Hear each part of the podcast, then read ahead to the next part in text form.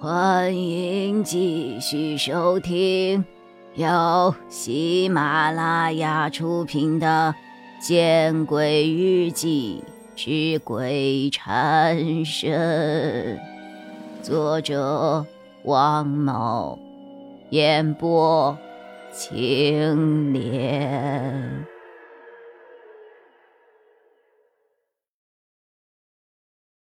我把他儿子害死了。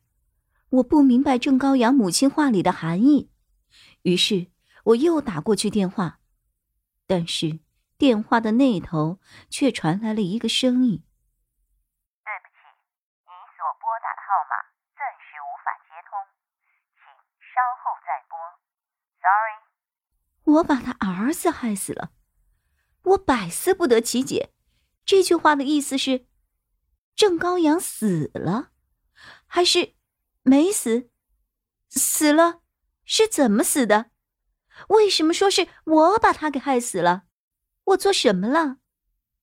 我决定把这个事情搞清楚。我想了想，先打了一个电话给王凯。我拿出了王凯留给我的简易名片，然后拨通了号码。电话响了几声后被接通了，听筒里传来了王凯懒洋洋的声音。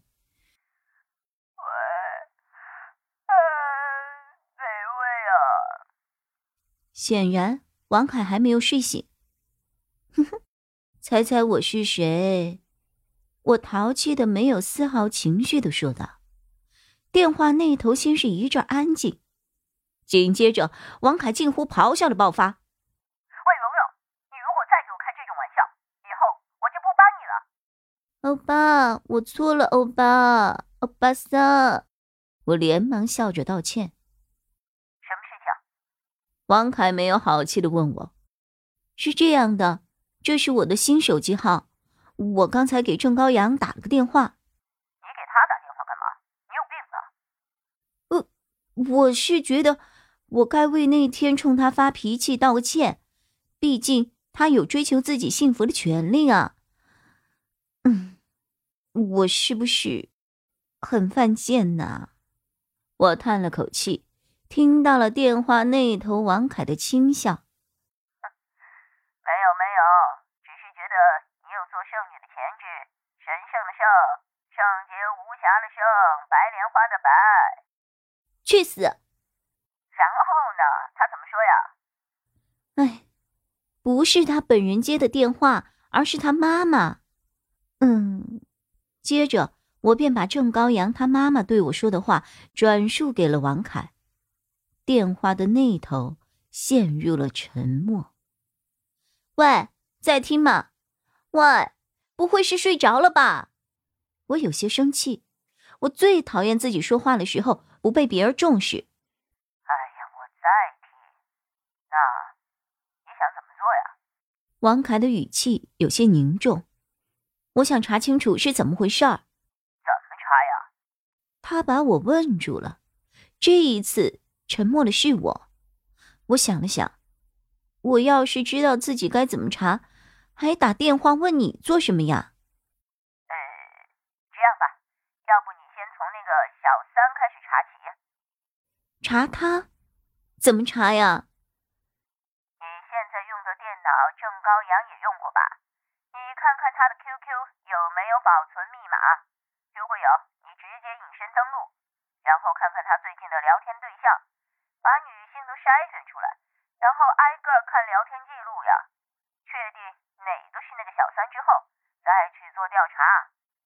王凯的思路十分的清晰。哦，好，我点了点头，挂掉了电话。然后我回到卧室，打开电脑，先登录上了自己的 QQ，然后又打开了一个 QQ 登录框，在账号处选择了郑高阳的 QQ。果然保存了密码，我心中一喜，然后点击登录按钮，随即让我有些失望，QQ 提示密码错误。我把提示框截图发给了王凯。过了一会儿，王凯回复我：“你看看 QQ 登录框还有没有其他陌生的 QQ。”于是我重新打开了 QQ 登录框，果然看到了还有一个陌生的 QQ 号，头像是一个非主流的女生。我点击号码，却是没有自动保存密码。我把这个号码发给了王凯，嘿嘿，这就好。看到王凯发来的三个字，我不仅有些好奇。王凯，你又想到什么绝佳的主意了？你申请一个男性的 QQ 号，冒充一个高富帅，加这个女人的 QQ，哼，很容易套出有用的消息的。王凯的文字后面还附带了一个呲牙咧嘴的笑脸。冒充男人还是高富帅？嗯，我可做不到，我又不是男人。我想也没想就拒绝了他的提议。